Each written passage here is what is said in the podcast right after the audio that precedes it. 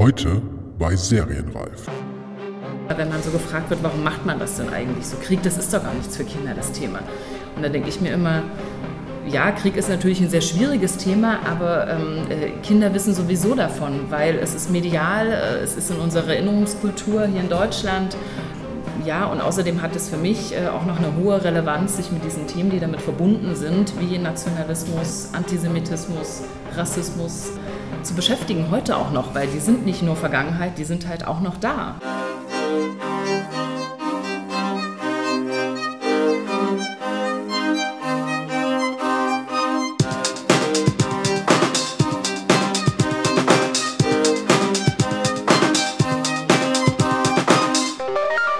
Herzlich willkommen bei Serienreif, dem Podcast zum deutschen Serienjahr. Mein Name ist Jens Meyer. Ja, wir sind zurück. Wurde auch wirklich Zeit nach gut sieben Wochen Sommerpause und es gab ja sogar schon erste Unmutsbekundungen auf den Social Media Kanälen. Ist ja schon gut. Es geht endlich weiter. Die Ferien sind vorbei und es geht wieder los. Vollkommen untätig bin ich in dieser Zeit allerdings auch nicht gewesen. Ich habe nämlich die Serienreif Live-Veranstaltung für das zweite Halbjahr an der Master School Drehbuch geplant und kann sagen, dass ich ziemlich glücklich mit dem Zwischenergebnis bin. Da wird es sicher einige echte Knaller geben, auf die ihr euch freuen könnt und dementsprechend wird sich die Geduld lohnen. Das erste Serienreif Live-Gespräch steht ja auch schon bald an, deswegen kommt hier direkt mal ein Hinweis dazu. Am Freitag, den 6. September, ist Judith Angerbauer zu Gast. Die Drehbuchautorin und Regisseurin war mir vor allem durch ihre gemeinsame Arbeit mit Matthias Glasner beim Spielfilm Der freie Wille in ziemlich intensiver Erinnerung geblieben. Darin spielt Jürgen Vogel einen Vergewaltiger, der aus der Haft entlassen wird und hat dafür 2006 auf der Berlinale vollkommen zu Recht den Silbernen Bären gewonnen. Jetzt hat Judith Angerbauer zusammen mit Regisseur Lars Kraume die Drehbücher für die sechsteilige ZDF-Serie Die neue Zeit entwickelt, die dieses Jahr in Cannes Premiere gefeiert hat und die nun zum Anlass des 100-jährigen Bauhausjubiläums ausgestrahlt wird.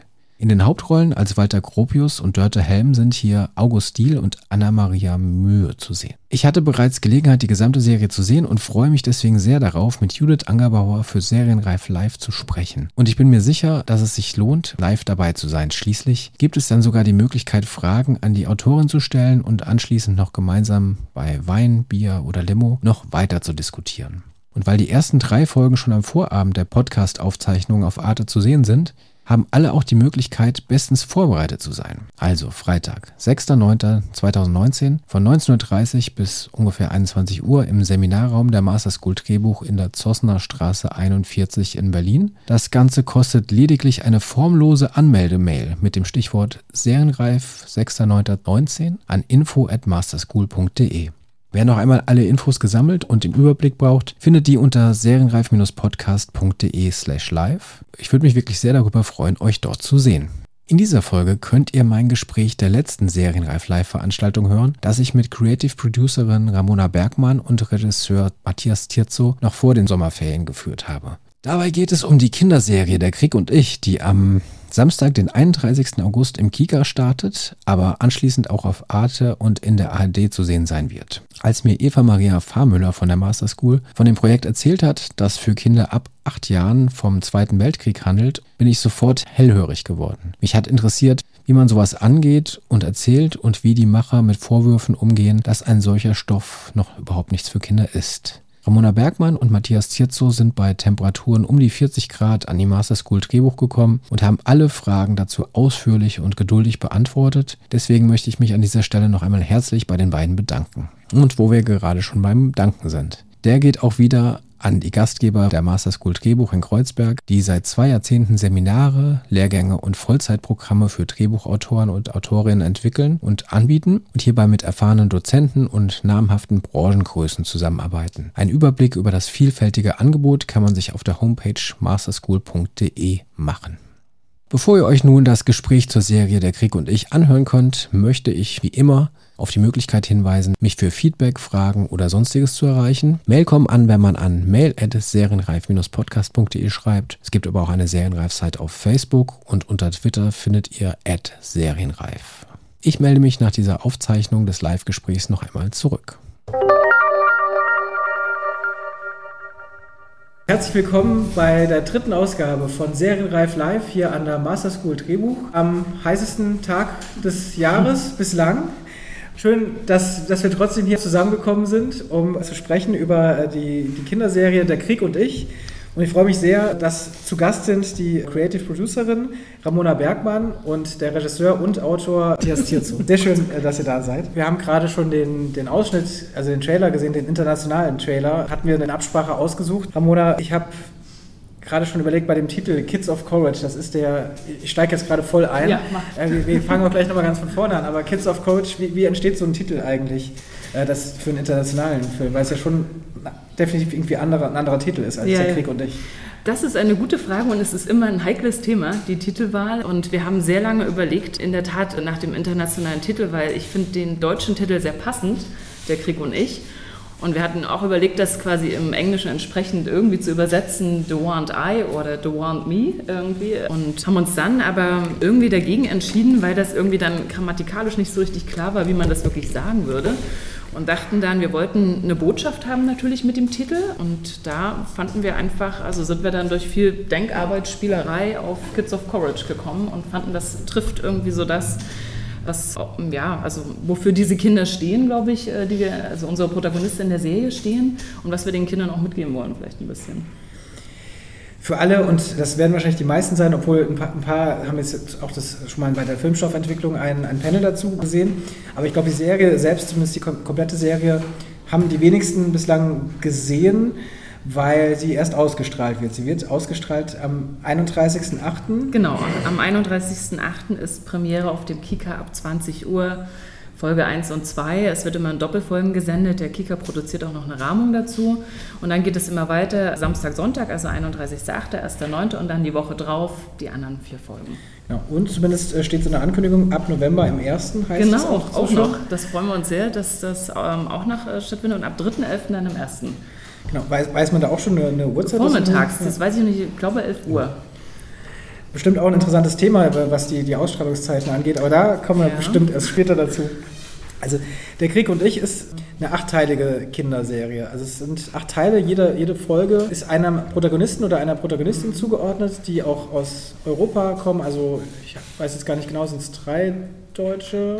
Zwei Deutsche. Zwei Deutsche. Mhm. Und dann haben wir dabei Norwegen, England. Genau, äh, Polen, Polen, Sowjetunion. Sowjetunion, Zeit genau. Dann sind wir. Tschechien. Also eine tschechische Protagonistin in Auschwitz. Frankreich. Ja, Frankreich. Frankreich, genau. genau. Das sind sie. Und äh, eine halbe Stunde, jede, jede Folge genau, 25 lang? Ungefähr, genau. Mhm. Das, das war mir zuerst gar nicht bewusst, als ich davon gehört habe. Es ist im Grunde, man kann sagen, eine, eine zweite Staffel. Ihr habt beide zusammen auch schon ein, ein Vorgängerprojekt gehabt, das äh, den Ersten Weltkrieg behandelt und wir, jetzt habe ich es glaube ich noch gar nicht erwähnt, hier geht es um den Zweiten Weltkrieg. Ich glaube, das habe ich bislang noch, noch überhaupt nicht gesagt. Also es ist eine Kinderserie, die den Zweiten Weltkrieg behandelt. Alle Themen daraus, auch Nationalsozialismus, Holocaust, Flucht, Kriegsweise, Krieg, ja. wirklich das, das gesamte Thema. Und ja. ist für, für Kinder, wenn ich da richtig informiert bin, ab acht Jahre. Mhm. Auch das ist natürlich ein großes Thema, worüber ihr immer wieder sprechen werdet und worüber wir auch natürlich noch sprechen wollen. Das, das Vorgängerprojekt hieß Kleine Hände im Großen Krieg. Kleine Hände im Großen Krieg. Ja. Und das war der Erste Weltkrieg. Genau. Könnt ihr vielleicht einmal erzählen, wie es überhaupt, also jetzt nicht zu der zweiten Staffel kam, sondern überhaupt zu diesem Projekt kam, das ein, ein, eine Kinderserie den Krieg behandelt? Hm. Das kann ich vielleicht kurz erzählen, äh, von Produktionsseite aus quasi. Wir hatten damals, also Luxfilm ähm, hatte ein Projekt über den Ersten Weltkrieg für Erwachsene, ähm, 14 Tagebücher des Ersten Weltkriegs, das war eine Entwicklung. Und dann, wie das manchmal so ist, ähm, auf Messen entstehen Kooperationen, da hatte unser Produzent Gunnar Didio äh, die äh, niederländische Redakteurin Luz Warmeister kennengelernt. Und äh, Luz Warmeister ist von NTR ein sehr umtriebiger, toller Kindersender, muss ich sagen. Die machen wirklich tolle Formate und von denen gibt es zum Beispiel schon 13 at War. Das ist, glaube ich, somit das erste Format für Kinder über das Thema Krieg, aber da wiederum der Zweite Weltkrieg. Und da dachten die sich, wir würden gerne was zum Ersten Weltkrieg haben. Ah, Luxfilm macht doch was zum Ersten Weltkrieg für Erwachsene. Wollt ihr nicht was mit uns zusammen für Kinder machen? Und so entstand dieses Projekt zusammen mit Louis Warmeister und Martin van der Duin, der auch jetzt wieder bei der äh, quasi Fortsetzung zum Zweiten Weltkrieg dabei war.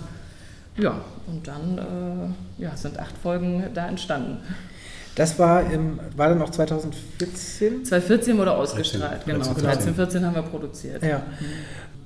Wie kam die, die Entscheidung, dann eine Nachfolgeserie zu machen und dann auch zu sagen, okay, äh, Erster Weltkrieg oder fangen wir nochmal so an. Es gab gewisse Reaktionen. Ich habe jetzt auch schon, wenn man so ein bisschen sich umhört, und ich habe schon ein bisschen was von euch jetzt auch, wie ihr darüber gesprochen habt, gehört.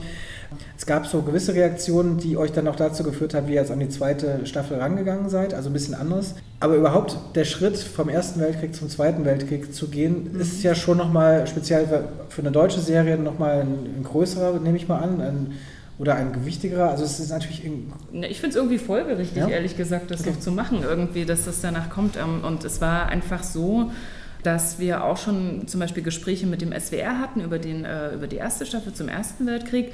Und da sind wir aber nicht so ganz zusammengekommen. Also es bestand da Interesse, aber dann war immer noch so ein bisschen Vorbehalte, ach, wie kann man das erzählen?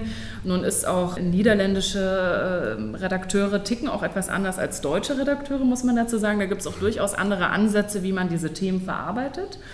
Und dann war so die Quintessenz davon, naja, irgendwie die erste Staffel ist ja ganz schön, aber uns irgendwie auch viel zu weit weg vom Thema her. Und irgendwie kam sie dann, glaube ich, auf den Trichter, das vielleicht auch einfach mal selber zu machen, weil dann haben sie natürlich mehr Einfluss. Und ähm, dann haben wir auch immer natürlich gemerkt in den Reaktionen, ach ja, Erster Weltkrieg, aber viele können damit nicht so richtig das greifen. Das ist ja dann in der Tat wirklich weit weg, aber zum Zweiten Weltkrieg ja. Da kam immer so, das wird man spannend finden ja, und so hat sich das dann entwickelt, dass wir den SWR quasi so dann mit im Boot hatten und einfach dann wieder auch ähm, auf die gleichen Kooperationen von der ersten Staffel aufgebaut haben. Also wieder mit den Schotten, mit der schottischen BBC zusammengearbeitet haben zum Beispiel. Und so hat sich das dann fortgesetzt. Also irgendwie war es so ganz organisch, fand ich. Oder Matti? Das war folgerichtig und, folgerichtig. und wie gesagt, die Stefanie von Ehrenstein war halt begeistert, aber sie hat gesagt, sie möchte es halt zum Zweiten Weltkrieg mhm. haben, weil sie das äh, spannender, dichter findet, äh, äh, aktueller vielleicht auch, wichtiger. Na, ich verstehe das auch ein ähm. Stück weit. Also die Relevanz des Themas und die damit verbundenen Themen sind natürlich viel näher an uns dran. Also ja. das ist ganz klar und an unserem genau. heutigen Alltag auch. Hm. Bevor wir da jetzt wirklich weiterreden, mache ich trotzdem nochmal einen Cut und springe ein bisschen zurück, um mal überhaupt nochmal zu sehen, eure beiden Rollen. Du, wie gesagt, Creative Producerin, Regisseur, Autor. Du bist bei Lux, wie, wie, lange arbeitest du schon bei oh, Lux? Schon lange. Ich bin da schon zwölf Jahre lang. Zwölf Jahre. Als Creative Producer auch? Na, ich habe angefangen, also es war wirklich so der, äh, der erste Job nach meinem Studium. Also ich bin studierte Historikerin und Erziehungswissenschaftlerin und äh, wusste schon immer, ich will irgendwie was mit Geschichte machen. In welche Richtung das dann ging, war noch ein bisschen offen danach und habe irgendwie im Museum gearbeitet und irgendwie musste ähm, fand ich jetzt auch spannend und dann ja, habe ich irgendwie geschaut und bin da durch Zufall wirklich beim Film gelandet, ähm, also bei Luxfilm und habe da eigentlich als erstes angefangen halt zu recherchieren, habe ganz viel Recherche gemacht und vor allen Dingen historische Filmrecherche, was ich auch immer noch sehr gerne und immer bei meinen Projekten mitmache, weil ich das einfach, ich liebe das. Also ich bin so ein Trüffelschweinchen, ich mag irgendwie in diesen Archiven suchen und das Material sichten, mich damit beschäftigen, dass es einfach äh, ganz toll ist, eine tolle Aufgabe irgendwie. Ja, und dann fing das so nach und nach an, dass ich dann irgendwann Projekte halt übernommen habe nach, oh Gott, ich glaube 2011, 2010, 11 war dann, habe ich dann angefangen, halt auch Projektleitung zu machen als Creative Producer. Klingelt das? Bing, bing. Das ist nicht das Pausenzeichen. so lange sind wir noch gar nicht.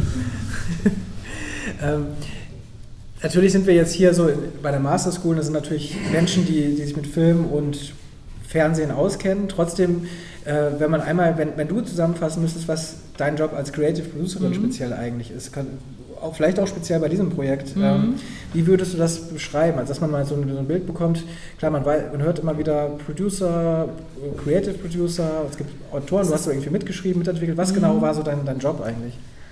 Uff, ja, äh, so, so alles, so gefühlt. Also man, man hält äh, als, also ich finde ich würde es immer klassisch Projektleitung als erstes nennen, inhaltliche. Natürlich immer in, in, Zusammenarbeit mit dem PL. Also bei uns bei Lux ist das auch sehr auf Augenhöhe oder PL, so gleichberechtigt. Produktionsleitung. Mhm, okay. Ja, und ich sehe da, also meine Aufgabe ist einfach wirklich halt. Ähm, die Recherche, äh, die Bücher zu betreuen, die Entwicklung zu betreuen, äh, redaktionell dann in diesem Hinsicht halt seitens der Produktionsfirma äh, halt alle Fäden zusammenzuhalten, mit den Redaktionen, mit den Partnern, die mit im Boot zu haben und natürlich dazu halt auch immer zu gucken, okay, sind wir im Budget, halten wir den Rahmen, was können wir machen, welche Mittel haben wir, wie können wir mit diesen Mitteln erzählen. Ja. Aber du hast doch, du hast geschrieben auch. Ja, ja. in dem Fall habe ich auch mal mitgeschrieben. Genau. Es also hat einfach, es hat sich ergeben Zeit und kurz. Hat Die Zeit war nachher sehr, sehr kurz ja. und war. Ja. Sehr gute Überleitung zu, zu Matthias. Du bist von Haus aus jetzt eigentlich erstmal Regisseur, ne? Genau, seit 2007, 2007. vorher zehn Jahre Regieassistent Auch, ja, auch Geschichte 2013, studiert, ne? noch. Genau, Geschichte, ja. Philosophie, Germanistik äh, studiert und bin 2013 bestand ein Regiewechsel an, weil eine Regisseurin, ne, holländische Regisseurinnen, mhm. die eine war schwanger, die andere hat gesagt, man schafft es nicht mit dem Budget und man schafft es nicht mit der Kinderzeit in Deutschland, so ein Projekt zu machen. Und dann gab es ein Bewerbungsgespräch, also erstmal kam ein Anruf und dann ein Bewerbungsgespräch. Und dann wurde ich gefragt, wie viele Minuten schaffe ich denn mit Kindern am Tag zu drehen? Und dann habe ich gesagt, naja, man kann schon mit Kindern innerhalb der Kinderzeit so acht bis zehn Minuten schaffen. Mit zwei das, Kameras. Da, muss ich auch da ging natürlich bei Conadedio die Augen ganz weit auf und hat gesagt, das ist mein Mann. Frage ich auch mal direkt, äh, Stichwort Kinderzeit, auch das weiß, man weiß so, dass es bestimmte Zeiten gibt, äh, die, genau, also bestimmte Längen, die man mit, mit, Kindern arbeiten darf. Genau, das ist, äh, wie, wie, wie ist das? in Altersgruppen gestuft. Also es gibt die jüngsten, jüngsten Babys dürfen eigentlich gar nicht drehen, aber da gibt es auch äh, Regularien, kenne ich jetzt nicht so genau. Und dann ist das Wichtigste, also bis 16, glaube ich, äh, ist auch in Bundesländern ein bisschen unterschiedlich. Also Abschluss 9. Klasse, 16. Lebensjahr, ähm, bis dahin ist drei Stunden drehen, fünf Stunden am Set, in, also ab Kostümmaske. Und das ist schon eine Beschränkung, ja. der man sich äh, stellen muss. Das, das, muss man wahrscheinlich, das weiß man oder muss man wissen, wenn man mit Kindern Kinderprojekte genau. macht. Also nur, nur äh, eine Sache, also wir wollten ja zehn Stunden am Tag drehen oder achteinhalb Stunden und das hieß dann immer, Hälfte des Tages genau. musste gewechselt werden. Ja. Und das hieß andere Geschichte, andere Sets. Und so mussten wir dann auch die Motive suchen. Und das war schon eine ganz schöne Puzzlearbeit da zu gucken, dass wir dann auch immer für jede Tageshälfte das, sozusagen das Pensum haben. Ja, sehr, war sehr Ja, der spannend. Drehplan, das war auf jeden Fall das war eine krasse Arbeit, den zu erstellen. Matthias, du hast, du hast gerade schon gesagt, du hast bei dem Bewerbungsgespräch die, die Zahl genannt, 10, 13 Minuten oder sowas. Äh, die rauskommt und du hast beeindruckt dann äh, deine, deine Chefs oder wen auch immer dann mit dieser, mit dieser Aussage. Du hast schon viel Erfahrung gehabt äh, beim, beim Drehen mit Kindern, oder? Du hast ja, äh, 37 Folgen, Schloss Einstein. Schloss Einstein, und, Kicker, ist das ähm, auch eine Kicker-Serie? Ja, ne? Oder ja. AD, Kicker. Genau. Ja. Ja, und da hat man einfach keine Chance. Ne? Äh, da werden nach drei Stunden gehen die Kinder vom Set weg und entweder hast du dann das geschafft, was du wolltest und vielleicht auch nicht nur die Pflicht, sondern auch ein bisschen Kür und so einen kleinen Bonus geschafft zu drehen und dann sind die aber wirklich verschwunden. Und das ist mit zwei Kameras wird gedreht und da muss man halt wirklich die Kinder, die ja sehr schnell eine Spielfreude entwickeln, aber auch sehr schnell müde werden, ne, wenn man sie äh, äh, zu oft das äh, reproduzieren lässt, wiederholen lässt, dann werden sie auch müde. Insofern ist es auch ein gutes äh, äh, Reglement mit den Kinderzeiten und äh, ja, da habe ich die Erfahrung gesammelt und konnte davon profitieren und das ganze Team hat davon profitiert. Auf jeden Fall. Und beim zweiten auch. Da haben wir auch äh, 10 Minuten, bis zu 10 Minuten, 11 Minuten gedreht, mit Motivwechsel, im Außendreh, historisch. Und das ist schon eine Leistung, ohne die Kinderzeiten zu überschreiten. Wie. Und die Kids hatten immer Spaß. Ja, dazu braucht man also eine, eine, tolle Kameraabteilung, ja. die schnell arbeitet, wo äh, im Prinzip Lichtbau, äh, Objektivwechsel, alles sozusagen ineinander greift. Und da ist einfach der Bernhard Wagner, Kameramann, Chefkameramann. Da waren wir schon ein eingespieltes Team, weil wir vorher Schloss Einstein gemacht hatten zusammen und auch in aller Freundschaft für die ARD. Und nee, das hat gut, hat gut gepasst und da. Jetzt habt ihr, also ihr habt zwar, glaube ich, nicht ausschließlich Kinderprojekte, beide nicht äh, ausschließlich betreut. Aber äh, schon Schwerpunkt auf jeden Fall von euch beiden, glaube ich, Kinder. Filme, Serien? Ja, also ich finde, das ist für mich ist das irgendwie so eine, so eine ähm, wie soll ich sagen, Leidenschaft, Passion. Ich, ich möchte das gerne machen. Ich finde, das hat spannend, Kindern historische Stoffe zu vermitteln. Ähm, und ja, also müssen nicht historische, aber das ist so ein bisschen meine Herzensangelegenheit einfach. Genau. Und bei dir auch, also war es eine bewusste Entscheidung, dass du gesagt hast, ich möchte Kinder, also für Regisseur für. Absolut, ne? ja. absolut. Kinder sind viel intuitiver, viel weniger verkopft als Erwachsene. Äh, nichts gegen die Erwachsenen-Schauspieler, aber da wird wirklich, da ist Schauspiel halt wirklich Spiel. Ne? Und wir haben das äh, oft geschafft, also die Kinder wirklich schnell in eine, äh, in eine Stimmung zu bringen, wo sie das Set, diese ganzen technischen Aufbauten und so weiter, diese ganze äh, Logistik zu vergessen und wirklich in die Situation zu gehen. Und das war natürlich schon beim Ersten Weltkrieg. Da werden wir sicher auch noch ein bisschen ausführlicher äh, drüber sprechen, weil es viele Kritiker gab, die gesagt haben, oh, oh, Krieg ist auch kein Thema für Kinder. Aber da waren die, die Schauspielerkinder, aber auch nachher die Kinder in den Screenings absolut fasziniert an Geschichte, weil das, dass es echt ist und dass die Dinge echt passiert sind. Das ist noch, noch stronger than fiction. Da waren die, waren die begeistert und historische Kostüme und also die, die haben das geliebt. Wie habt ihr denn die die äh, Arbeit mit den Schauspielern, also den Kinderschauspielern auch wahrgenommen? Wie, wie, sind die, wie gehen die eigentlich? Also wir reden immer über die Rezipienten, das heißt die mhm. Kinder, die dann später die Serie gucken. Wie ist das mit den Schauspielern der, äh, der Kindern, die quasi die Rollen spielen? Wie gehen die eigentlich mit ihren Rollen so um? Also wie reflektieren die, die ihre Rollen und dann auch so, so Geschichten, äh, die da erzählt werden? Also, also wir haben natürlich Casting gemacht und intensiv gesucht, dass wir richtig den den Typus haben, den wir brauchten für die Geschichte und äh, haben dann mit den Fischers Fritzis zusammengearbeitet, mit der Castingagentur.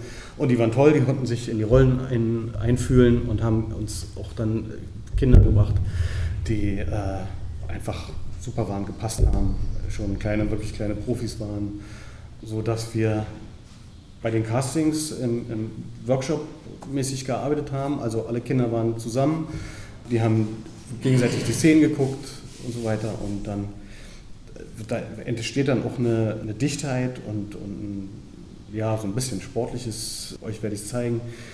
Und so, dass wir also wirklich dann auch die Besten der Besten der Besten finden konnten.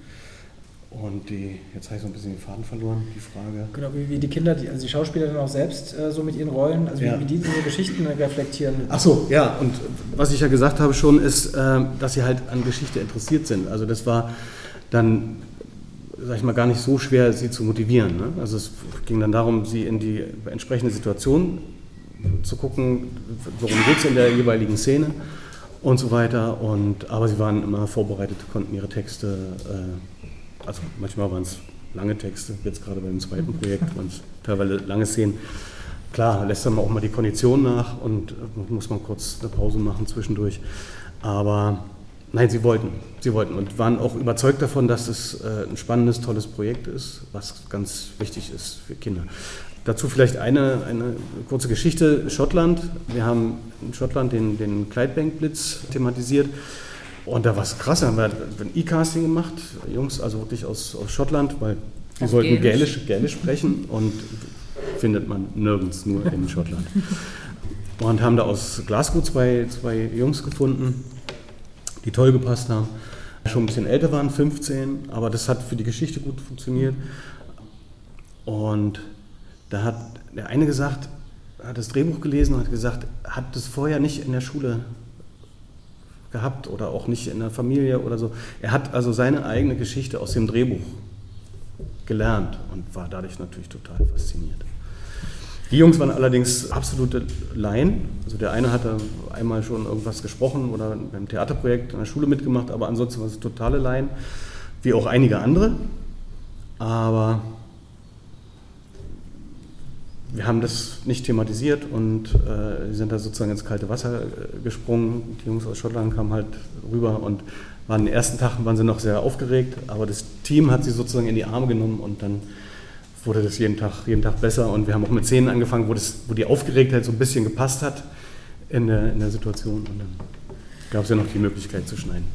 Auch hier, das ist natürlich dann schon die, die Praxis und die Umsetzung wenn man auch jetzt hier nochmal den Schritt zurück macht, die, die Entwicklung der Krieg und ich. Eine Serie über den Zweiten Weltkrieg für Kinder aus Kindersicht, äh, aus europäischer Sicht auch. Ähm, explizit äh, wird es auch immer wieder genannt. Das ja. war wahrscheinlich schon die, ne, die, Prämisse eben auch für das euch. Das ist Konzept genau. sozusagen. Und es sind drei, das hat man jetzt auch schon ein bisschen an dem Trailer gesehen, es gibt drei verschiedene Ebenen, auf denen das erzählt wird. Das heißt, es gibt einmal diese fiktive Ebene, also diese Geschichten. Drama-Ebene. Es gibt dann eine, wie nennt man, wie nennt ihr die, Animations... Äh, Modellwelt. Modell, Modellwelt. Das heißt, das, das ist ja quasi nicht in dem Sinne animiert. Ja. Genau, das, also ja. ich weiß auch nicht, genau das also Modellwelt, äh, wo es sozusagen mit, mit Puppen, auch wenn es jetzt mhm. komisch an, aber Mario, nein, also Puppen nachgestellt wird, ja. genau. Und dann eine dokumentarische Ebene, wo ihr äh, dokumentarische ersten Szenen, die sieht man die Schwarz-Weiß-Szenen logischerweise ähm, eingebunden habt. Und ihr habt auch dazu noch eine Ebene, die da noch drunter fällt. Äh, äh, wo sie ähm, authentische Zitate, genau. Aussagen von mhm. Kindern aus der Zeit auch noch einbindet. Ne? Mhm. Äh, hört sich jetzt für mich auch, wenn man so erklärt, schon ganz schön komplex an. ähm, auch. also erstens war, waren diese alle Elemente vorgesehen von Anfang an und wie, wie seid ihr dann daran gegangen, das, das einzubinden oder hat sich das so entwickelt äh, bei, bei der Entwicklung der, der Bücher? Na, das, äh, ähm, also mit dieser Modellebene zu arbeiten und mit Archiv, also mit diesen drei Ebenen, äh, Drama, Modell, Archiv, das war auch schon Konzept bei der, bei der ersten Serie, weil wir halt bewusst eben ein Mischformat wählen wollten, halt nicht nur rein fiktional, sondern auch mit dokumentarischem Anteil einfach um auch, ja, also einfach Kinder ein bisschen daran zu führen mehr und auch zu sagen, okay, das sind echte Geschichten, so, wir erzählen euch nicht hier irgendwas, äh, äh, sondern das ist wirklich eine Geschichte, die so passiert ist. Ähm, und, äh, und da bot es sich einfach an, oder beziehungsweise in der Entwicklung haben wir einfach natürlich gemerkt, wie erzählt man das, ähm, dass wir ähm, für bestimmte Themen halt einfach wie Krieg, also sei es der erste oder der, beim zweiten wird es ja nochmal heftiger mit Holocaust, einfach in der äh, Dimension, ähm, eine Ebene natürlich brauchen, eine abstrakte Ebene, wo wir ähm, äh, diese Themen, also diese doch äh, sehr sehr ernsten und sehr, sehr heftigen Themen auch erzählen können. Die können wir halt eben nicht irgendwie in der Dramaszene verarbeiten und das Archiv können wir schon gar nicht dazu zeigen, weil dann äh, kriegen wir sowieso keine FSK ähm, 6, die wir ja brauchen irgendwie auch. Dazu kommt auch noch der Kniff, äh, sozusagen, also ne, es gab einmal so inhaltlich diese Anforderung, mit diesen Szenen zu arbeiten oder den Wunsch und dazu halt auch noch produktionell hat sich das natürlich dann ganz gut gemacht, dass wir eben dann natürlich auch eine äh, Bombardierung von Clydebank eben zeigen konnten im Modell.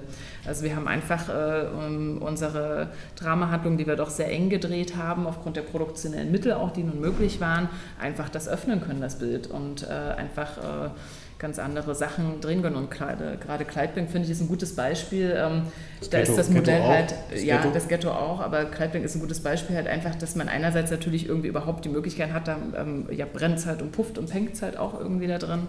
Ein, ja, sagen wir mal, doch ein sehr dramatisches Thema halt doch auf einer anderen Ebene noch zu erzählen halt eben, wo du sonst auch nicht die produktionellen Mittel hättest, ganz einfach. Ja, ich finde es interessant, weil auch das habt ihr schon, schon äh, erwähnt öfter in Gesprächen, dass gerade diese, diese Ebene wohl äh, auf jeden Fall diskutiert war, auch so mit dem, mit dem Sender oder Redaktion. Also, dass das erstmal nicht so klar war, warum ihr diese, diese Ebene mhm. braucht. Genau, für uns war, war, das immer klar. Bei, für uns war es immer klar. Es war bei der, bei der ersten Serie, äh, bei der ersten Staffel, war es so, dass wir relativ wenig Zeit hatten in der, in der Vorbereitung. Wie gesagt, ich bin im August Anfang August äh, eingestiegen in das Projekt. Anfang September ging es schon los mit Motivbesichtigung. Und ähm, da war dann nicht mehr, nicht mehr die Zeit, sozusagen äh, genau zu gucken, also die drei Ebenen so miteinander zu verbinden, dass, dass ein, ein starker roter Faden entsteht. Also dass aus der, aus der ersten Dramaszene heraus äh, sich zwangsläufig entwickelt, worüber erzählen wir jetzt im Archivteil. Also was erklären wir aus der Szene? Ne? Was erklären wir äh, klar Hitlerjugend, dann erklären wir Hitlerjugend und so weiter. Also da musste ein starker Faden sein. Und dann war natürlich in den Episoden unterschiedlich die Bedeutung der, der, der Modelle. Mhm. Und wie gesagt, wenig Zeit in der ersten Staffel, dadurch waren da die Verbindungen nicht immer ganz so, ganz so dicht. Da gab es dann auch mal äh, kleine Gedankensprünge drin, ne, wo dann gesagt wurde, es gibt noch ein anderes Thema, so, also darüber hinaus, über das, was in der Szene behandelt wird. Und das war dann, besonders der Stefanie von Ehrenstein, hat gesagt, nee, das muss für Kinder muss das äh, dichter sein und muss griffiger sein, dass man sich nicht die Frage stellt, warum jetzt die Modellwelt. Und das, da hatten wir dann genügend Zeit in der zweiten Staffel. Wir konnten wirklich sowohl die, die, die Motive fotografieren, haben das nach Polen zu unseren polnischen Künstlern, muss man sagen, geschickt. Die haben dann angefangen, das zu bauen. Also ich habe sozusagen anhand der Motiven habe ich Scribbles gemacht, habe äh, gezeichnet, wie eine Straße aussehen soll, wie äh, das Ghetto aussehen soll und so weiter. Und dann haben sie anhand dieser Scribbles und der, der Fotografien, die wir hatten von den originalen Schauplätzen, von unseren Sets, haben sie dann diese, sozusagen diese Welt erweitert und haben das dann äh, gebaut und hatten da richtig viel Zeit. Wir haben bei den Kostümproben Fotos gemacht von den Kindern, die Fotos gemacht haben, das äh, dann zusammengefügt. Dann habe ich noch Posings geschickt. Äh, das hat uns immer alle sehr erheitert. Äh, das war natürlich eine sehr, sehr, sehr komplexe Puzzlearbeit auch, ja. also das da zu verbinden.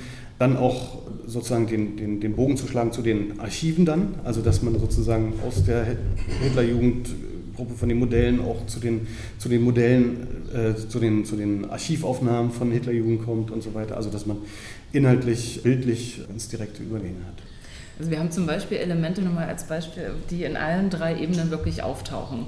Ähm, also das haben wir, wir haben da uns sehr viel Zeit genommen und irgendwie das äh, ja, sehr, sehr aufwendig recherchiert. Ähm, zum Beispiel gibt es äh, auch in der Folge 4 so ein Schild, äh, Carrots instead of Ice, weil damals gab es halt kein Eis, deswegen konnte man halt Karotten lutschen. Genau, Rationierung. Thema Rationierung, genau. Und dieses Schild taucht halt in der Modellwelt auf und natürlich auch im Drama. Das man natürlich irgendwie, damit auch, ich glaube, das sind so Details, die auch wiederum wirklich Kindern auffallen. Ja. Das kriegen die natürlich mit. Irgendwie.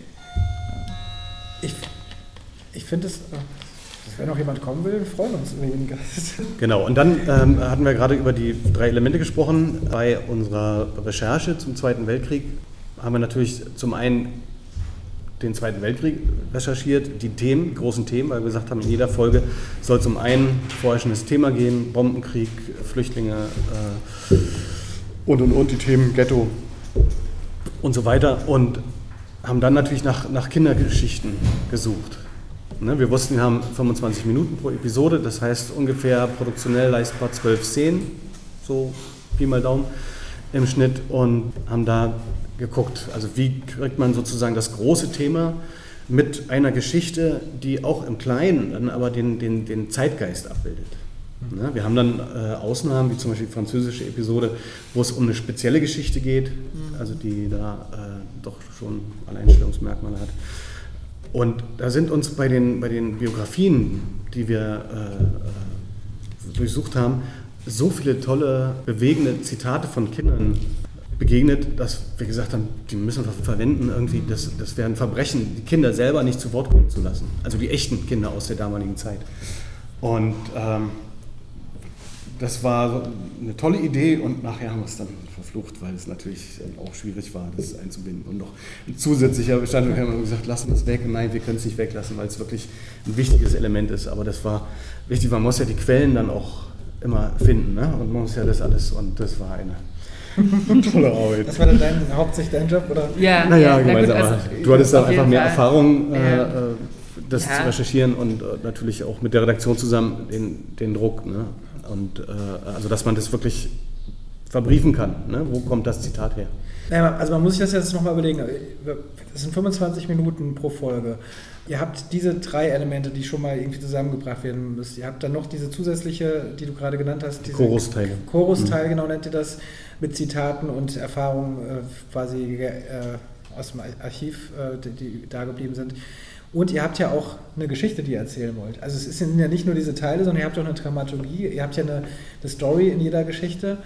Das hört sich für mich schon nach einer ziemlich großen Herausforderung an, diese Dinge alle schlüssig und spannend in einer Folge unterzubringen. Also, oder ist es gar nicht so schwer? Ich will gesagt, Stichwort Heldenreise.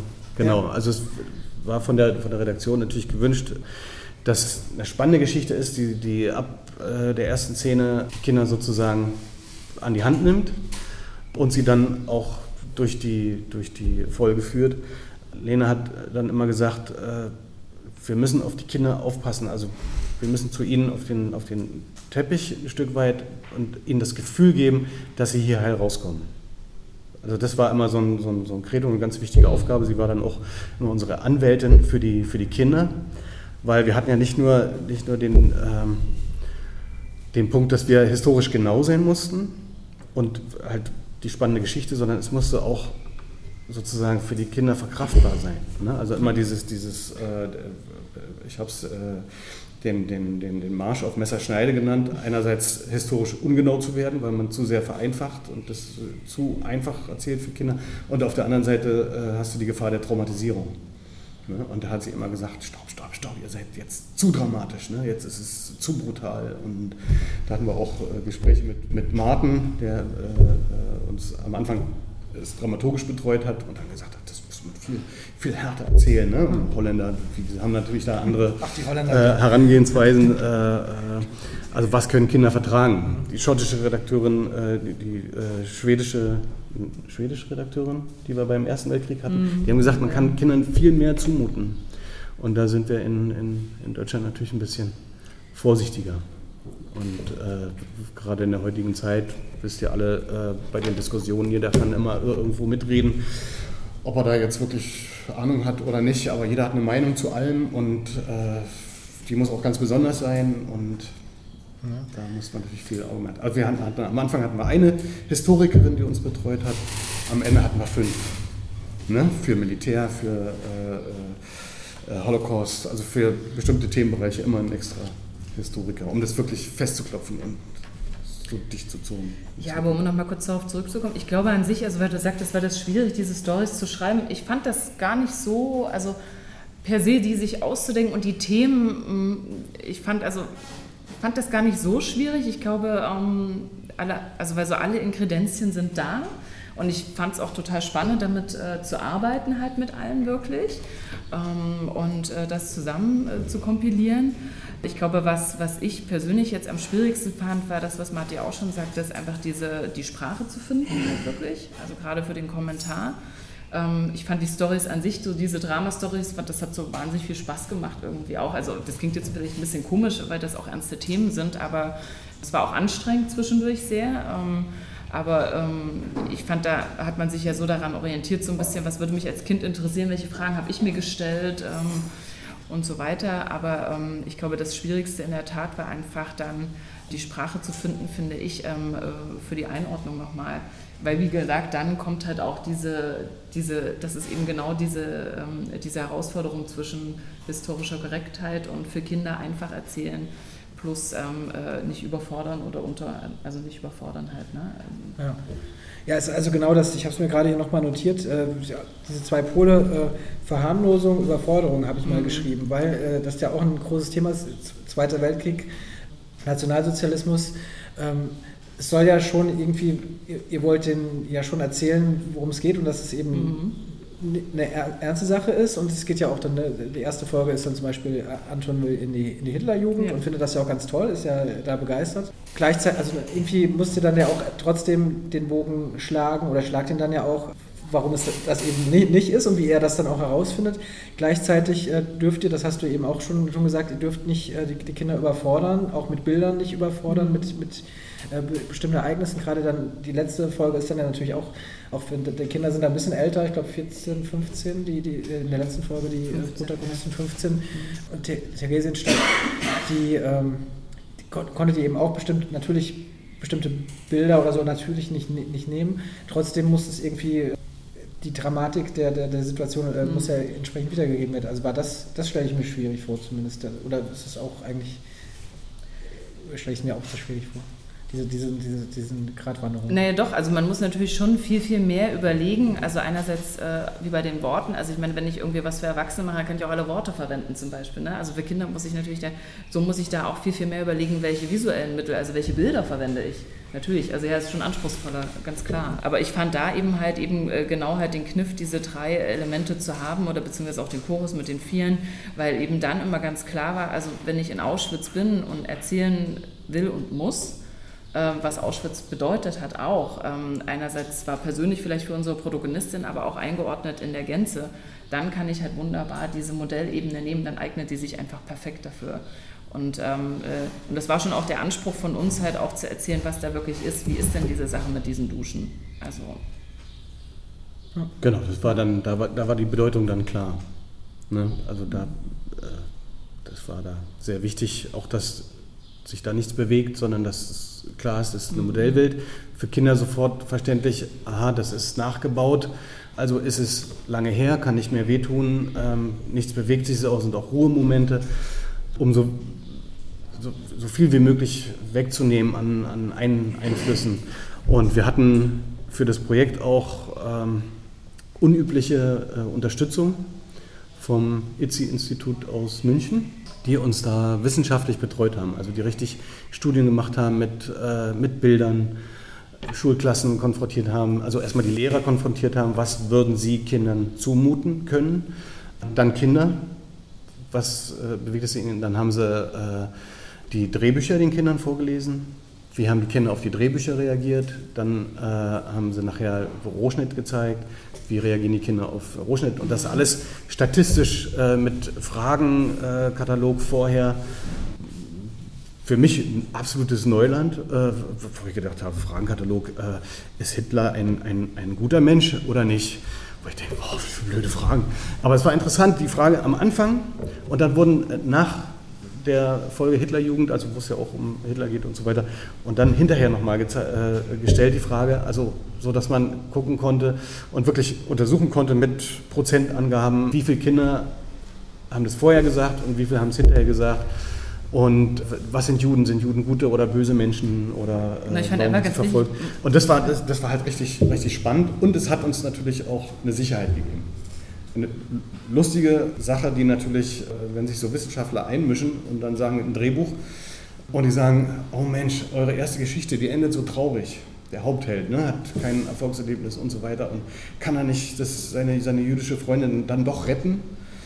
Und dann hatten wir auf der anderen Seite aber die, die Wissenschaftlerin, die gesagt hat, absolut unüblich zu der Zeit, wenn ihr den Zeitgeist abbilden wollt. Ne?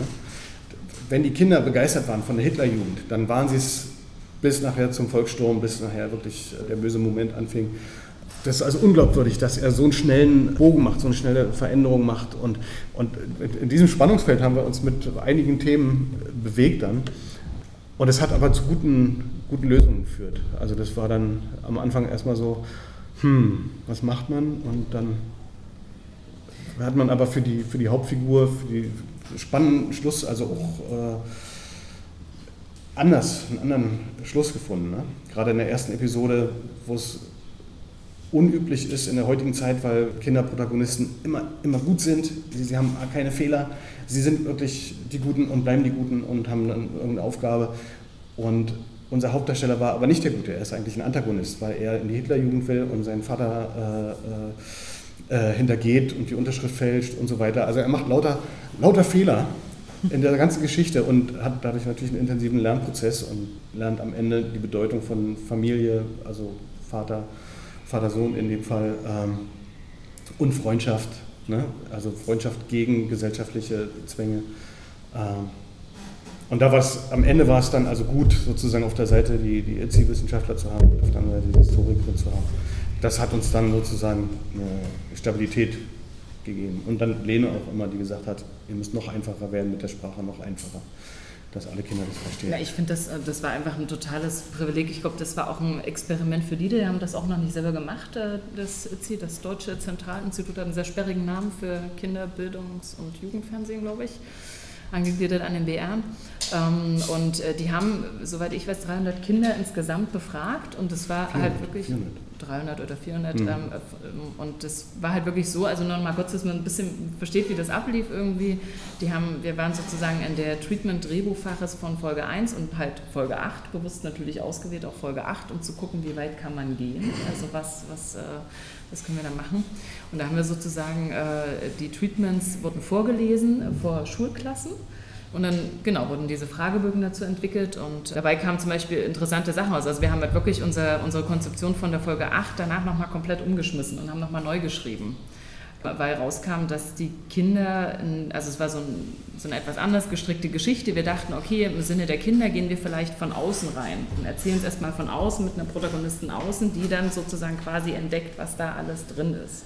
Also ähm, äh, der Vater ist sozusagen der Aufseher und sie entdeckt immer mehr, äh, kommt, kommt halt heraus, was da alles so passiert. Und dann war aber klar, dass, dass das so nicht direkt funktioniert. Und dann war die Hauptprotagonistin auf der anderen Seite sozusagen, also durch eine Freundschaftsgeschichte, war ein Mädchen ähm, angelehnt an die wahre Geschichte von Esther Bejarano. Die hatte ja vorgegeben, es war eine Pianistin, hatte vorgegeben, dass sie sozusagen Akkordeon spielen kann und ist damit in das Mädchenorchester von Auschwitz gelangt und hat quasi überlebt. Und das hat uns natürlich total fasziniert, diese Geschichte als Erwachsenen irgendwie. Für Kinder funktioniert die nicht, weil die hat ja gelogen.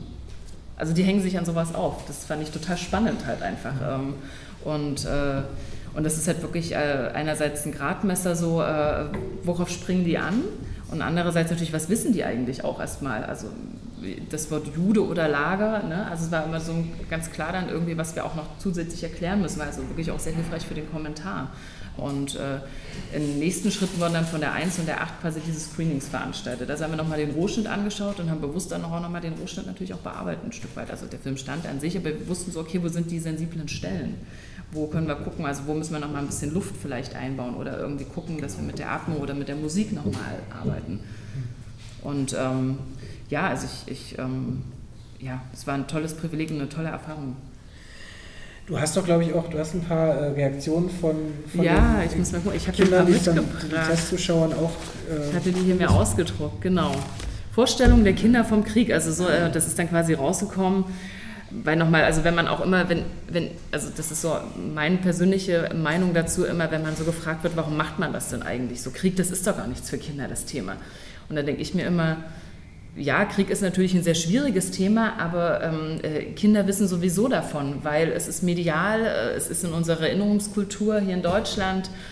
Ja, und außerdem hat es für mich äh, auch noch eine hohe Relevanz, sich mit diesen Themen, die damit verbunden sind, wie Nationalismus, Antisemitismus, Rassismus zu beschäftigen, heute auch noch, weil die sind nicht nur Vergangenheit, die sind halt auch noch da. Ähm, und um zu verstehen, in welchem Land wir leben, gerade Deutschland zu verstehen, dieses Land, warum es so ist, wie es ist, warum haben wir ein Grundgesetz, warum gibt es Europa, fängt man damit an. Also ich meine, es kann auch mit dem Ersten Weltkrieg natürlich anfangen, aber dann äh, der zweite ist da schon sehr relevant.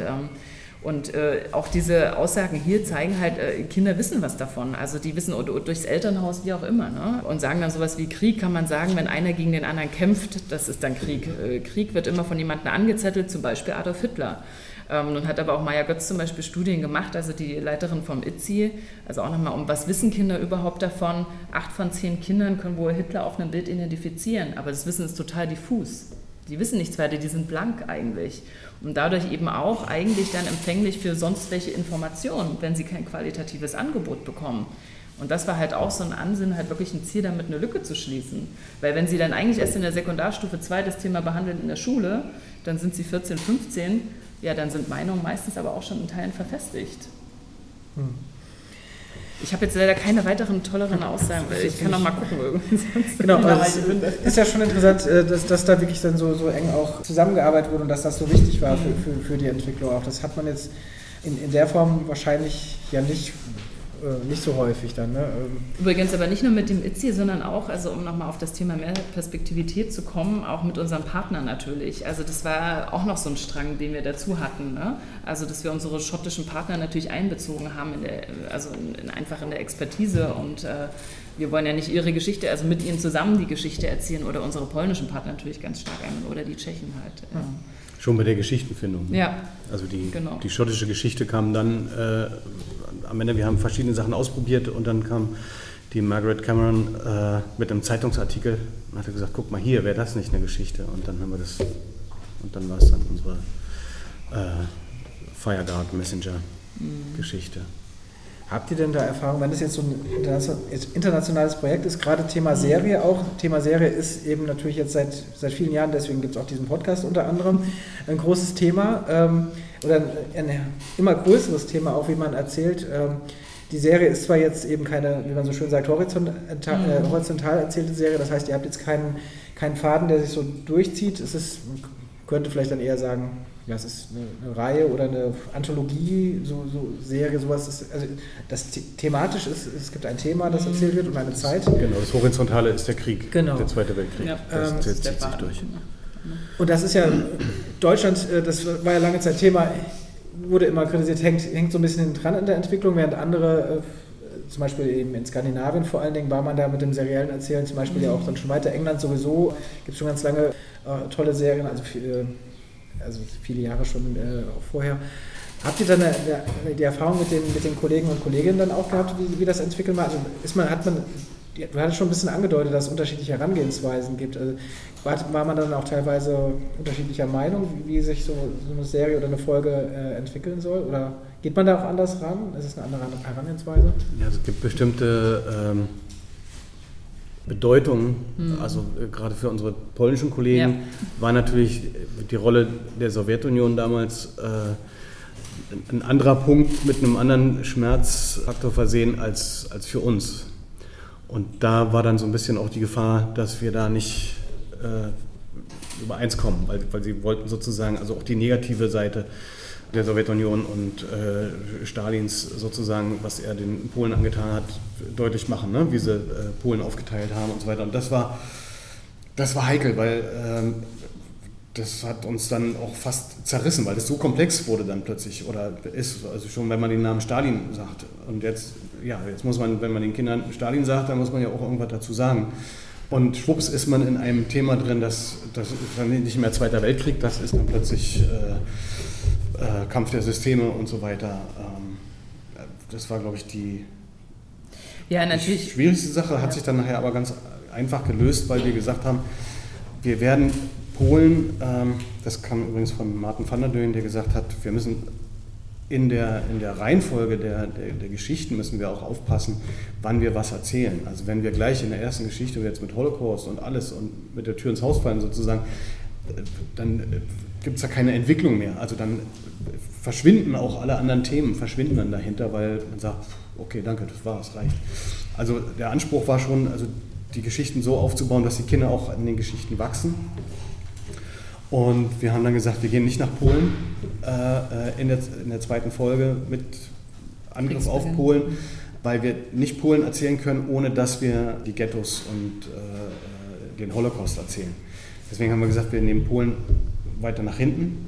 Und das war dann in der Zeit, da war dann sozusagen die Aufteilung der, äh, nach hier, der Hitler-Stalin-Pakt. Äh, äh das war dann schon sozusagen gegessen, sodass wir das jetzt nicht so explizit äh, behandeln müssen. Also da haben dann manchmal so dann auch Dinge, Gedanken, Überlegungen ineinander gegriffen, die sich dann gut ergänzt haben. Ich finde das Serienformat, das eignet sich. Also ich weiß ja, dann ist für mich so die Frage, was ist denn Serie? Also natürlich ist es äh, in der Form nicht äh, horizontal, also wie gesagt, wie Matti schon sagte, sondern aber es also ermöglichte einfach in dem Fall was klar, es muss eine Serie oder Reihe werden, um eben diese verschiedenen Perspektiven zu haben und auch äh, ähm, die Kinder an die Hand zu nehmen und schrittweise ja, immer mehr ranzuführen an das Thema, um dann halt eben in der Acht wirklich ganz konsequent da auch zu, äh, zu landen, halt eben in Auschwitz zu sein und mit der Befreiung zu enden, aber eben auch wirklich in Deutschland anzufangen. Wie begann alles? Genau, also das wäre dann auch, ähm, wäre noch meine Frage gewesen, wie, wie ihr das entwickelt habt. Also wirklich, ihr habt es jetzt ja schon gesagt, äh, dass ihr euch Gedanken gemacht habt, wie ihr fangt vorne am Krieg an und hört hinten auf. Also das ist schon mal diese Zeitlinie. Äh, wie ihr dann auch, wie hat es angedeutet, jetzt dazu gekommen seid, in welcher Folge ihr welches Land oder welchen Protagonisten erzählt, welche Geschichte ihr wann erzählt. War das, das hat sich dann auch dann mehr oder weniger äh, so ergeben dann durch, die, durch diese ganzen Vorgaben, die man hatte? Oder wie, wie habt ihr das entschieden? Ja, natürlich. Einerseits äh, ist es ein bisschen die Chronologie ähm, ein, ein, Stück weit ähm, und dass man dann halt guckt, welche Themen setzt man, also welche Themen will man oder möchte man halt äh, wirklich erzählen. Also wenn wir das Thema Bombenkrieg müssen wir erzählen ähm, und dann haben wir natürlich geguckt, irgendwie, wie, wie fädelt sich das so ein bisschen ein. Ähm, und ich glaube, dass das Leitthema schon ist schon der Holocaust, kann man schon so sagen. Ähm, der zieht sich äh, ein Stück weit immer irgendwie durch, schwingt immer mit, außer jetzt vielleicht äh, in Norwegen, also jetzt nicht so wirklich Thema, auch in Schottland nicht, aber irgendwie in vielen Folgen trotzdem. Ähm, und äh, das fügte sich dann eigentlich so irgendwie zusammen. Also das war gar nicht so, dass man das dann so reißbrettmäßig, sondern das, das puzzelte sich, fand ich, dann irgendwie schon zurecht. Ähm, Nein, das stimmt nicht. Da muss ich dir widersprechen, Mona. Das war harte Arbeit, das war viel Suchen. Also schon allein Zweiter Weltkrieg. Man musste sich den ganzen Kopf vollballern mit dem ganzen Wissen, über, mit Detailwissen und so weiter, damit man halt nicht in irgendwelche äh, Fallen äh, tappt. Das musste man nachher alles wieder vergessen und für die Kinder auf eine ganz einfache Ebene kommen. Also die ganze Komplexität musste man wegnehmen und äh, nicht nur die Sprache, sondern auch inhaltlich äh, ihnen bestimmte Sachverhalte äh, nahebringen. Und wir haben bei den, bei den Biografien haben wir gesucht, haben natürlich viel, viel Biografien gelesen, haben dann gemerkt, okay, es funktioniert nicht immer mit, mit einer Biografie. Das war auch ein Prozess, den, ja. wir, den wir durchmachen mussten. Ähm, und haben dann, ähm, haben dann gesagt, wir müssen wahrscheinlich äh, aus Biografien kompilieren, zusammenbauen. Was am Ende ganz schön ist, weil, weil dadurch natürlich mehrere Schicksale, mehrere Kinder auch sozusagen äh, da zu Wort kommen in, in, in den Dramaszenen. Ne? Ähm, und, äh, aber du hast natürlich insofern recht, am Ende hat sich das zusammengefügt. Ich fand die Themenfindung ne? oder die Auswahl klar. Das, also das war ein hartes Stück dann zusammenbracht, ja. dann kurz, kurz vor Schluss ist ja oft also so bei, bei Buchentwicklung, so hat man das Gefühl, jetzt bricht nochmal alles auseinander. Und äh, dann hat man sozusagen die, die letzten äh, äh, Punkte, wo Unstimmigkeiten sind, wo noch die, die, die Sprache nicht stimmt, äh, wo noch ein Gedankenhakler zu viel ist und so weiter. Und dann äh, äh, fügte sich das zusammen und das war dann auch eine, einfach eine tolle Zusammenarbeit mit der, mit der Lene Neckel, mit dem SWR, weil sie wussten immer, wo die Reise hingehen soll und haben uns gute Vorgaben gegeben, wo wir äh, äh, uns orientieren konnten. Ne? Also es war nicht, äh, heute sagen wir so, morgen sagen wir so, ne? wo man dann schwimmt, was ja manchmal passiert. Klar, weil es ja ein kreativer Prozess auch, sondern da war immer ganz klar die Linie. Ja, und ich fand, wir hatten einfach auch, wir haben uns auch viel Zeit genommen. Das muss man auch dazu sagen, dass wir einfach Stimmt. die Möglichkeit hatten, echt äh, von den Outlines, die wir besprochen haben, in Treatments zu gehen und von dort aus dann ins Buch, äh, nachdem die vielleicht nochmal zwischendurch bei Folge 1 und 8 von Kindern überprüft wurden, wo wir dann auch nochmal äh, umkonzipiert. Das war schon äh, gut und auch, ähm, und ich fand am Ende hatten wir auch wirklich tolle Bücher, was natürlich dann den Dreh wiederum und alles andere begünstigt hat. Also das, das hat sich gelohnt, diese Zeit auch zu nehmen. Aber ähm, das war natürlich auch so ein Prozess, dass man das erkennen muss, also dass es bei so einem Projekt auch äh, wichtig und richtig ist. Ja, schon allein die, die Frage Weltkrieg. Erzählen wir jetzt die ganze Welt? Brauchen wir also einen Globus als Modell? Das kann man uns auch vorstellen. Oder äh, äh, legen wir es auf Europa? Also wie begrenzen wir das? Ne? Wir hatten äh, äh, japanische Pitches, wir hatten amerikanische Pitches, also, also in der ganzen Welt. Afrika hätte jetzt noch gefehlt, dann, äh, äh, um da sozusagen die ganzen Kolonien und so weiter und die Kämpfe um die Kolonien Ostafrika. Auch spannende Themen, aber das, das hätte das anderen gerissen. Und da war einfach, und so meine ich das mit, mit Lene, die gesagt hat, nee, obwohl das waren beide, Stefan mhm. und, und Lene, die dann gesagt hat, nein, lasst uns das auf Europa beschränken. Und dann wussten wir, alles klar, Sendeentscheidung und wunderbar, kann man mit, mit leben und äh, und Sie stehen ja am Ende sozusagen mit Ihrem Produkt dann da müssen das vertreten und nee, das war, das war, war gut. Das hat viel, viel Zeit und Leid gespart. Aber wir hatten äh, dazu Informationen, weil du sagtest, äh, viel Zeit gelassen. Wir hatten eigentlich ein Jahr veranschlagt und dann sind zwei draus geworden. Und die haben wir aber auch gebraucht und es war, war gut. Also auch dann mit Historiker nochmal drüber gucken lassen und verändern und dann bist du nachher zu den Sprachaufnahmen da nochmal verändert und nochmal verändert. Also wirklich äh, bis zum Schluss gearbeitet, an jedem Wort gefeilt und so weiter. Und ja, sehr spannend.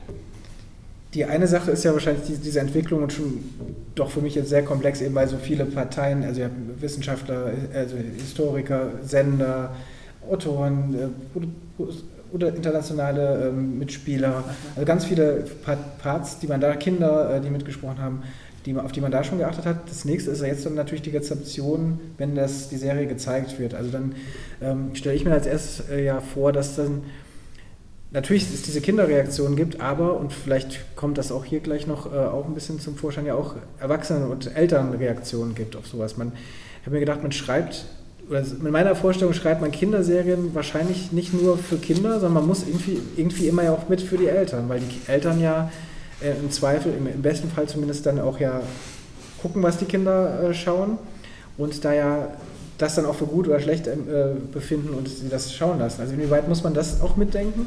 Und wie habt ihr da, da Erfahrungen jetzt schon, schon gesammelt mit, aus der Elternsicht? Na, es ist ja sogar auch noch nicht nur, nicht nur also ein Familienprogramm, sondern auch ein internationales. Das heißt, äh, wir mussten es schaffen, obwohl wir Deutsche sind, aber sozusagen glaubhaft äh, erzählen, dass die schottische Episode in Schottland spielt.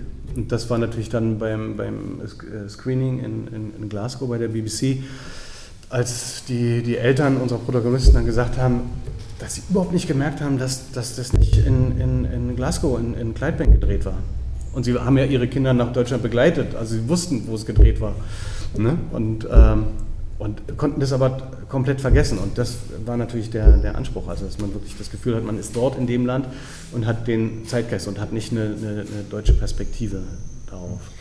Aber die Frage Eltern war natürlich immer, die, die stellt man sich selber, weil man sagt, wenn man es einfach erzählt für Kinder, was ich schon sagte, kann es schnell falsch werden oder dann auch, wenn ich sagen dumm, aber es wird dann so, wo man sagt, ey Leute, mh, hm, geht nicht. Also da war dann auch natürlich dann auch in der produktionellen Umsetzung war dann klar, wir müssen hier, äh, wir können nicht äh, ganz klein klein machen, ne? äh, sondern wir müssen schon die, die Dinge erzählen, dass Atmosphäre entsteht und so weiter. Äh, da haben auch alle gut, gut zusammengehalten und der Produktionsleiter hat gesagt, ich sag, wir können einsparen, wir können den Jeep wegnehmen, ne? wenn die Amerikaner die äh, unsere Volkssturmjungs verhaften. Und dann hat er gesagt, nee, also mit dem Jeep müssen sie schon kommen. So, und den Panzer gab es dann im Modell und so weiter. Ne? Also gab es so äh, kleine inhaltliche Sachen, aber der, der Fokus lag natürlich ganz klar auf den Kindern.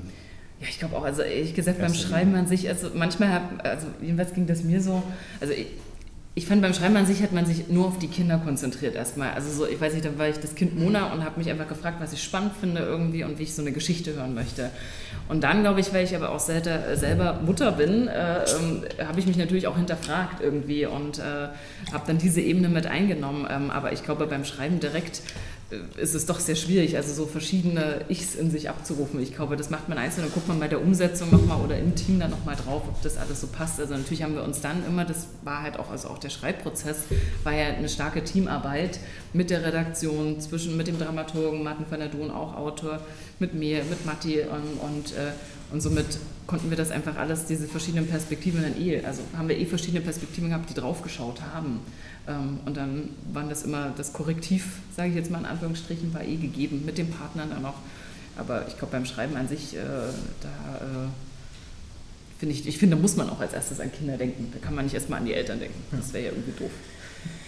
Naja, ihr habt gesagt, ähm, du hast es gerade, Matthias, auch nochmal ganz, ganz, ganz schön gesagt, äh, die Entscheidung Europa, sich äh, zu konzentrieren, ist ja, ist ja vielleicht auch schon eine eine politische Entscheidung sozusagen, gerade in, in, der heutigen Zeit. Viele Themen werden ja, ihr habt ja gesagt, werden aufgegriffen, die heute auch sehr relevant sind. Eben, wir haben eben Krieg, Flucht, Europa, auch ja, Nationalsozialismus ist ja natürlich im Sinne von äh, Rechts- oder Extremismus überhaupt. Ne? Also das sind schon alles Themen, die ja sehr relevant sind, die auch sehr äh, diskutiert werden, mit denen man äh, konfrontiert ist. Inwieweit ich, ich, ich, musste heute, wir, wir, hatten gestern schon mal telefoniert, musste ich dran denken, die, es gab ja eine Kika-Geschichte vor zwei Jahren oder so, wo es irgendwie um diese Flüchtlings, so ein Flü Flüchtlingsmädchen äh, oder was? Ja. Nee, ein, nee, Junge, ein deutsches ich, Mädchen, ein, 13. deutsches Mädchen und, und ein, ein Flüchtling. Der Junge sollte Lebensgeschichte 15 ne? sein, oder syrische Flüchtling. Ja. Und da haben sie mit dem Alter gab es da Schwierigkeiten. Und das wurde halt, weil er auch einen Vollbart hatte von, einer, von irgendwelchen AfD-Leuten. Ja, es war, war ein riesen, kurzzeitig mal so ein riesen... Gab es eine Bildzeitungskampagne, ja. ne, was macht ihr mit unseren Gebührengeldern? Ähm, hat der Kicker ja dann auch Fehler eingeräumt, dass sie das halt nicht kommentiert haben, sondern das haben sie so stehen lassen. Ne? Die Frage, wenn er sie versucht zu überreden, dann doch ein Kopftuch zu tragen. Und das meine ich halt. Jeder hat halt eine Meinung dazu und da gibt es halt sehr, sehr engstirnige Meinungen und äh, die sind da nach vorne geprescht und äh, es war halt nachher richtig bis zu einer, bis zu einer Knochenmessung, äh, wie alt der Junge ist und Morddrohungen an die Programmchefin.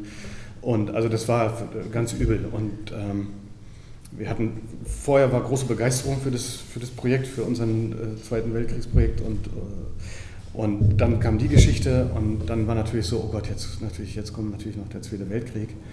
Und dann hatten wir auch eine Schnittfassung, die der AD-Rat geguckt hat, die sehr, sehr straff noch war. Das war vor, der, vor dem ITSI-Test, wo wir dann gesagt haben, wir entschleunigen, nehmen ein bisschen Luft raus. Und das war natürlich, hat die Stefanie von Ernstein, als erst dann Redakteurinnen saßen, die haben natürlich geheult. Aber das ist jetzt bei anderen Screenings auch so. Die, die, Mütter, also sind meistens die Mütter, die weinen. Ja. Ähm, auch unsere Sprecherin, wie heißt sie nochmal? Petra Schmidt-Schaller. Äh, Petra Schmidt-Schaller muss bei der Sprachaufnahme auch weinen, weil die, die Geschichte äh, äh, sie so bewegt hat. Das, äh, aber das ist natürlich klar. Und dann geht man natürlich auch in eine Schutzhaltung und sagt, oh, ist das was für Kinder? Ne? Wenn, wenn ich schon heule, was sagt dann erst mein Kind? Und deswegen Hut ab äh, vom Kika, dass sie sich dann entschieden haben und gesagt haben, na, wir senden das und dann auch gesagt haben, aber wir senden es nicht nackt ohne irgendwas, sondern wir machen richtig ein konsequenten Begleitprogramm, äh, äh, fassen dafür auch Geld an. Also die fahren jetzt auch nach Polen, drehen da die äh, machen dazu den Fotos, historischen Fotos, Aufnahmen aus der Jetztzeit, dass man das sehen kann, wie sich das verändert. Checker Tobi ist am Start, der wird es also Großer moderieren, so dass, dass da auch äh, äh, was passiert und das ist einfach ein schöner, schöner Geist und der ist dem, dem Projekt und so eine Sache angemessen. Dokudrama ist ja ungewöhnlich, ist noch nicht so, also im, im, für, für Kinder so ähm, äh, gängig, so Infotainment. Ähm, wir arbeiten ja auch, wir mit Alexander jetzt auch einmal so ein Konzept für eine Infotainment-Serie. ist schwierig, man kommt damit schwierig äh, äh durch, äh, weil es halt vielleicht ungewöhnlich ist. Aber zum Beispiel unser Hauptdarsteller aus der äh, Anton-Episode, der hat mir erzählt, die haben im Geschichtsunterricht äh, haben die geguckt hier 14, 14 Tagebücher. Ah, mhm. Also Erster Weltkrieg äh, für Erwachsene sozusagen. Hat der Lehrer, obwohl es glaube ich ab 12 ist, da den Zehnjährigen gezeigt. Und das finde ich mutig auch von den Lehrern, dass er sagt, hier, könnt ihr euch angucken, könnt ihr vertragen. Und äh, äh super, er hat gesagt, bester Geschichtsunterricht ne, mit den Sachen. Und, und ich fand es sehr komplex. Mhm. Aber wie gesagt, da kann ich doch nochmal äh, unsere schwedische Redakteurin zitieren, Kinder vertragen mehr, als wir ihnen zutrauen. Und wie gesagt, und gerade dieses, dass es echt ist. Und wenn das dann gut verknüpft ist ne, mit einer, einer, emotionalen Geschichte, die mich, die mich emotional bindet, dann kann ich viel vertragen. Also ähm, bestes Statement dazu war auch aus Schottland, aus Glasgow, ähm, der Bruder von dem einen Darsteller, der gesagt hat, I didn't recognize that I learned something. Ich habe gar nicht gemerkt, dass ich was gelernt habe. Und das ist natürlich toll, wenn der dann sagt, boah, war so drin. Ne? Und ab, boah, plötzlich merke ich, oh, ich habe was gelernt. Ähm, aber nicht didaktisch und äh, vordergründig, sondern einfach im, im Fluss. Ist das auch, seht ihr das, wenn, wenn man das Thema Serie auch mal kommt, ist dieses, diese Serie der Erzählenden da auch eine Chance, das noch, noch weiterzuentwickeln? Und also historische Stoffe sind ja ein großes Thema. Aktuell muss ich gerade denken an ähm, Tschernobyl ist gerade so eine Serie, die sehr angesagt ist, so eine Sky HBO-Produktion, wo dann ne, diese, ich weiß gar nicht, also fünf, fünf Teile, wo, wo die Ereignisse von Tschernobyl äh, nacherzählt werden oder ne, ist historisch mehr oder weniger korrekt, aber dazu gibt es dann noch einen Podcast, äh, der das auch nochmal erklärt, äh, was, was, was stimmt und was nicht.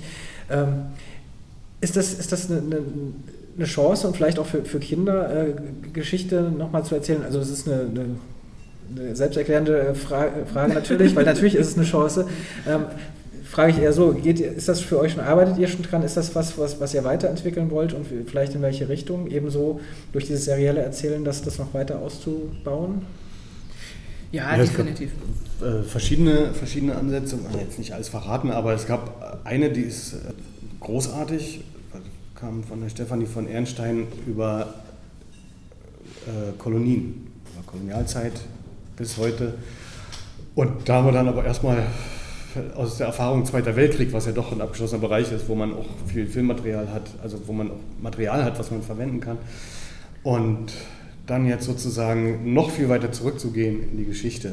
Ähm, und da haben wir gesagt, okay, ist ein sehr wichtiges Thema, äh, gerade um heute Zusammenhänge zu verstehen, warum Flüchtlinge aus Afrika, ne? also dass wir eigentlich in der Schuld stehen weil unser Reichtum ist mit dem Blut Afrikas sozusagen entstanden. Ähm, und dass das Kinder, aber auch Erwachsene, ne, da ist dann für alle sozusagen, wäre das, wär das ein Programm. Ähm, also da haben wir uns jetzt noch nicht rangetraut, aber vielleicht machen wir das noch.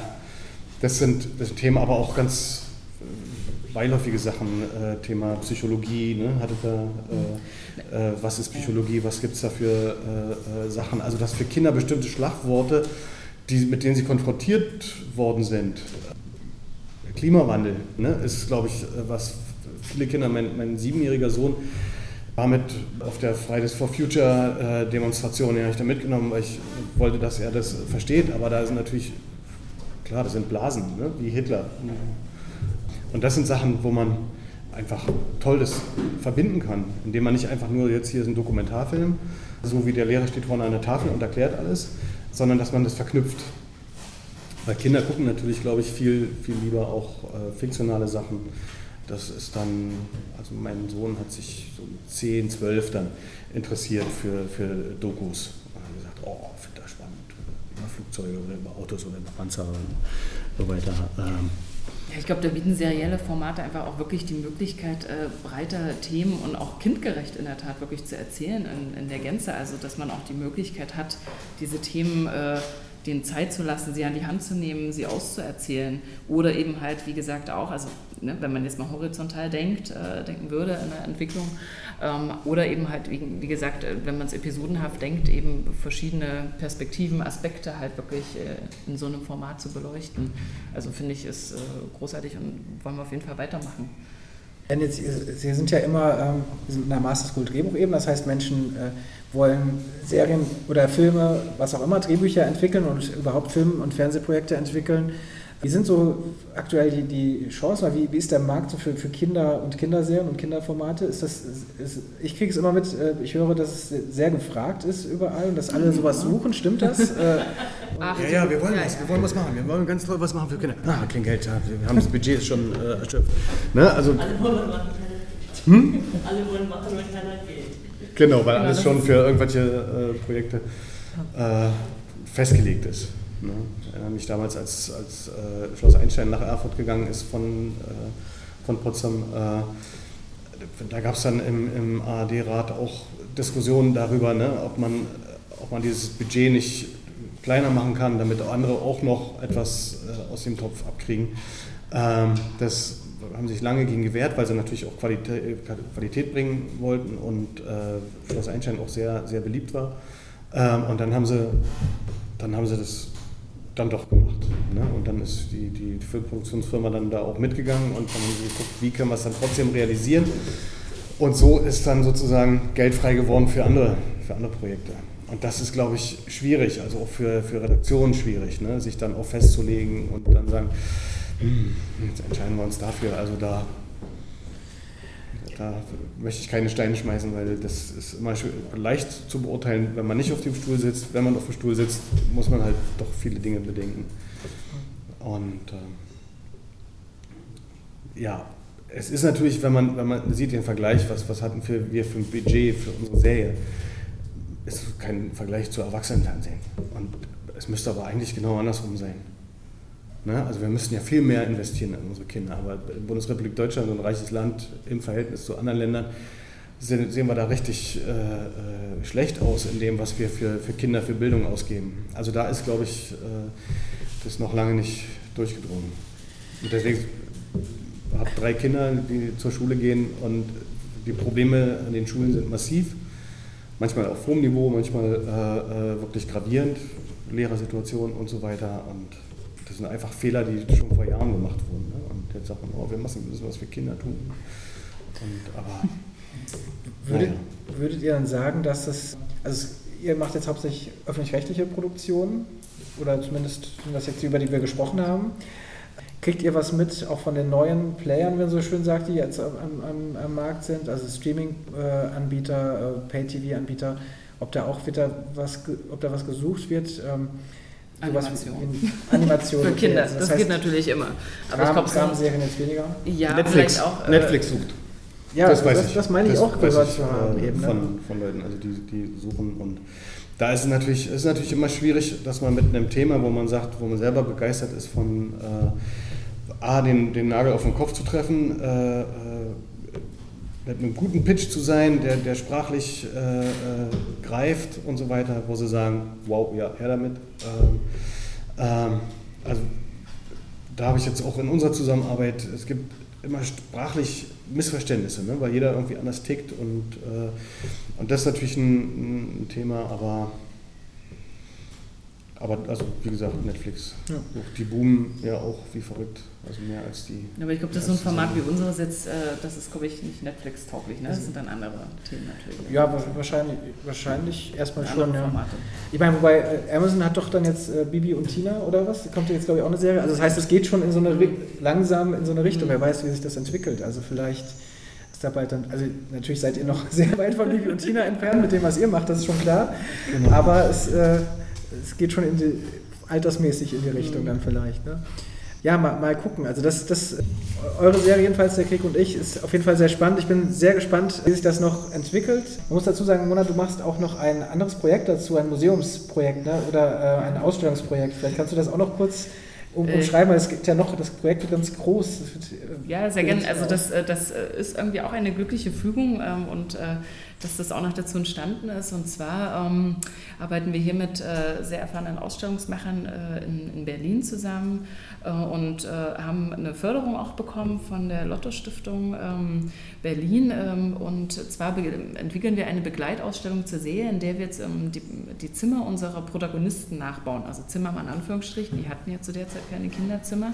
Und zwar von dem Anton, also unserem deutschen Protagonist, und von der Sandrine bauen wir die Zimmer nach und, äh, und dann haben wir noch ein, ein extra, also es ist eine Wanderausstellung, muss ich dazu sagen, die ist in Containern angesiedelt und so modulartig sozusagen gestaltet. Ähm, und äh, dazu gibt es noch das äh, große Thema Flucht.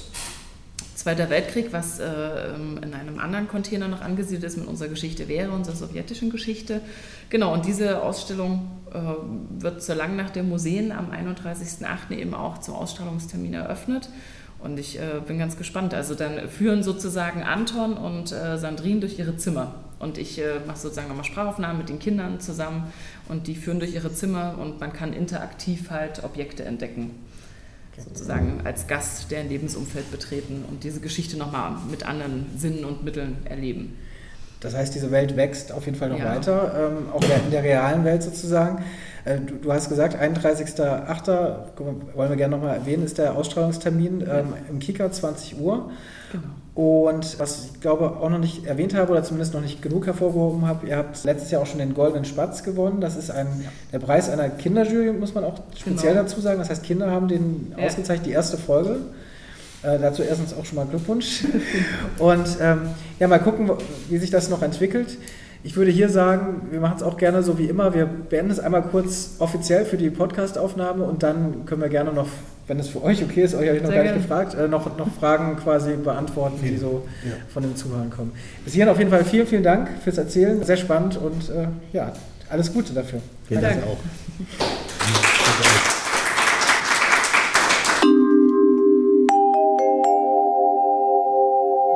Das war es also, das Serienreif Live-Gespräch am heißesten Tag des Jahres 2019. Noch einmal herzlichen Dank an Ramona Bergmann und Matthias Zierzo. Alle wichtigen Infos und Sendetermine zu Der Krieg und ich findet ihr im Beitrag zu dieser Folge auf serienreif-podcast.de. Am Samstag, den 31. August um 20 Uhr geht es jedenfalls im Kika los. Ich freue mich jetzt auf den 6.9. und das Gespräch mit Judith Angerbauer zu Die neue Zeit. Vielleicht sehen wir uns ja da und wenn euch Serienreif gefällt, empfehlt es doch weiter, teilt die Folgen und das wäre wirklich ein Traum. Gebt uns doch eine 5-Sterne-Bewertung bei iTunes und bestenfalls sogar einen positiven Kommentar dazu. Denn das hilft dem Podcast durch das Dickicht der Algorithmen und macht ihn sichtbarer für andere. Danke fürs Zuhören und bis zum nächsten Mal sage ich auf Wiederhören.